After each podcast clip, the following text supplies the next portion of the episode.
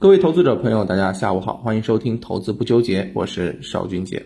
收盘了，今天市场给我们的感觉就一个字弱啊。上证指数呢下跌超过一个点，深成指、创业板呢都是跌超两个点。在这样的一个行情当中呢，其实我们也看到啊，前面一段时间如果指数跌的话，我们至少还看到题材股比较活跃，对吧？今天呢是属于指数跌啊，权重跌，题材股也在跌。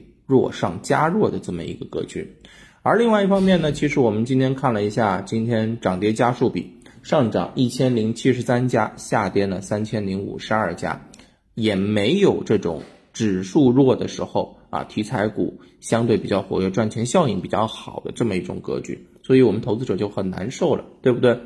哎，那我们今天呢，就针对于这样的一个情况啊，想跟大家聊一聊。那么首先，那我们来看一下今天上涨的一些品种都有哪些。那么从啊上涨的一些品种上面来看的话，我们看到了几个方向啊。首先一个钢铁这个板块啊，例如像马钢股份这种走强了。那钢铁板块呢，我们是认的，对吧？涨价的这个概念叠加啊一季报的这个走强啊，提升市场的一个关注度，这个没问题。啊，那么另外一方面，碳中和这个方向今天又是出现了一个反复的表现。碳中和这个方向我们也认，是不是？政策的一个扶持风口在，那么市场的关注度也在。那像华能水电它这种涨停，我们也能够认可，对吧？但是还有一些比如涨了，对吧？比如说像次新股涨啊，这个我们投资就很难理解了。有这有啥呀？次新股一方面讲不了业绩，另外一方面讲不了题材，对不对？这些东西涨凭什么呀？对不对？这些上涨的品种啊，给我们两个字叫做混沌。这种混沌的特点啊，这种局怎么去破啊？其实我认为这些品种呢，也是有相关的一些特点所在啊。什么样的特点呢？其实我认为呢，大家呢，呃，是当局者迷了啊，往往。盘面变得更加复杂的时候呢，我们只要最更加简单粗暴的这个行情啊，或者说是逻辑去应对就行了。这些品种有什么共性呢？他们都买，被资金买了呀，对不对？主力资金流入了呀，对不对？刚刚讲到的像钢铁案例，马钢五日资金买了四五天买了超四个亿，对不对？碳中和啊，水电的啊，五日资金买了超三点五个亿，是不是？次新股买入的一些。资金也很多，所以大家会发现，现在的这种行情不就是资金去买了之后涨吗？又回到了最初的原点，是吧？股价是什么推动的？资金推动的。在震荡格局当中，在游资主导的这种结构型行情当中，存量市场博弈当中，不就是资金买啥涨啥吗？对不对？所以呢，我认为啊，拨乱反正。回到原点，我们现在如何去应对？就找资金买入的就好了嘛，对吧？特别是要买一些啥，资金买入了之后啊，还没有启动或者是刚刚启动，并且尚处低位的，我认为这就很靠谱。所以呢，今天呢，我们给大家准备的是一份啊结构性行情轮动当中资金调仓方向的一份投资资料。那么这份投资资料呢，大家可以在我们的这个互动留言区啊进行留言。我呢也会点对点发给大家。那么我们来跟大家说一下这些东西是怎么筛选，这些品种是怎么梳理出来的。几个方向，首先第一个是资金，啊，资金买入的这个比例或者说买入的量要大，这才是实在的主力资金买入的一个迹象嘛，对不对？调仓换股，主力资金五日买入超过一亿元啊，并且我们要看到当中量能有大幅的提升啊，成交量提升意味着什么？交易活跃。换手充分，对不对？这是一个资金啊，实实在在买入。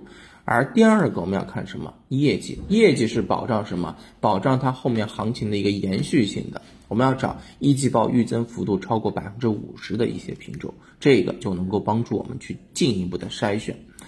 在资金的这个层面上面呢？啊，我在 A 股市场当中啊筛了二十五家上市公司，筛出来二十五家上市公司。那么这二十五家上市公司当中呢，啊一季报符合我要求的只剩下十三家。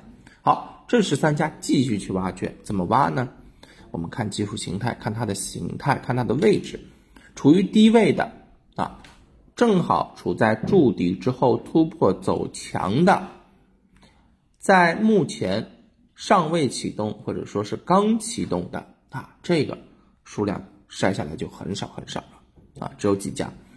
那么这样的一个逻辑才是我认为当下可以去复制的。其实呢，这个逻辑不是说当下啊，其实一个月前就有了。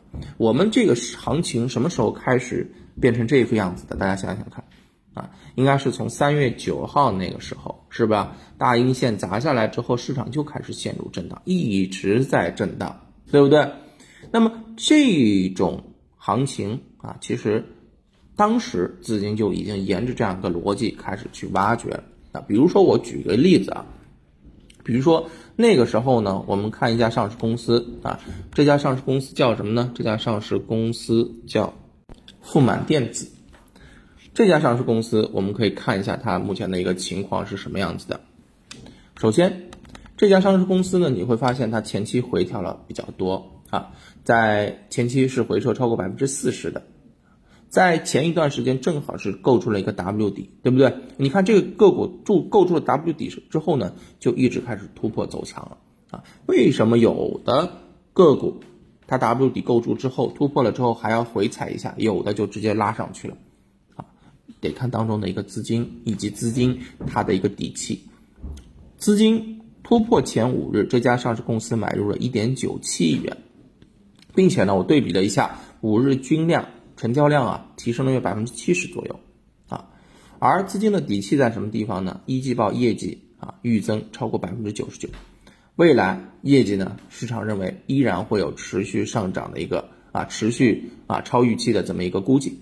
好走强了，对不对？这个三月九号就开始了，你看构筑底部或者 W 底突破之后啊，近期还是六连阳的，涨幅都已经超百分之三十了，对不对？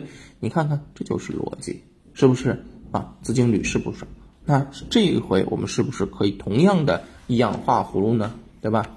那我们在经过筛选之后呢，哎，有一些品种就满足这样的一些条件，那今天呢就把它梳理到了我们的资料当中。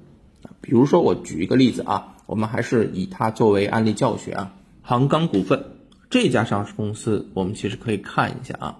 你看呢，这只个股前期回调了超过百分之五十了，在近期呢也是构筑了一个多重底，是不是？今天这根阳线正好是突破，那么这个形态满足，位置也满足，那资金和业绩符不符合条件呢？